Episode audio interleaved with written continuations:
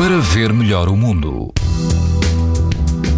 Todo o país apresenta hoje risco alto e muito alto de exposição à radiação ultravioleta, incluindo a Madeira. As temperaturas vão baixar ligeiramente. Na praia de Valadares Norte, o índice UV é 8, numa escala em que o máximo é 11. A água do mar ronda os 22 graus e não há vento. Mais a sul, na praia a Cova de Alfarroba, perto de Peniche, a temperatura da água atinge os 20 graus e quase não há vento. O risco da exposição aos raios UV é muito alto. No Algarve, na praia Manuel Lourenço, o índice UV é muito alto. A água ultrapassa os 21 graus e há algum vento, embora fraco.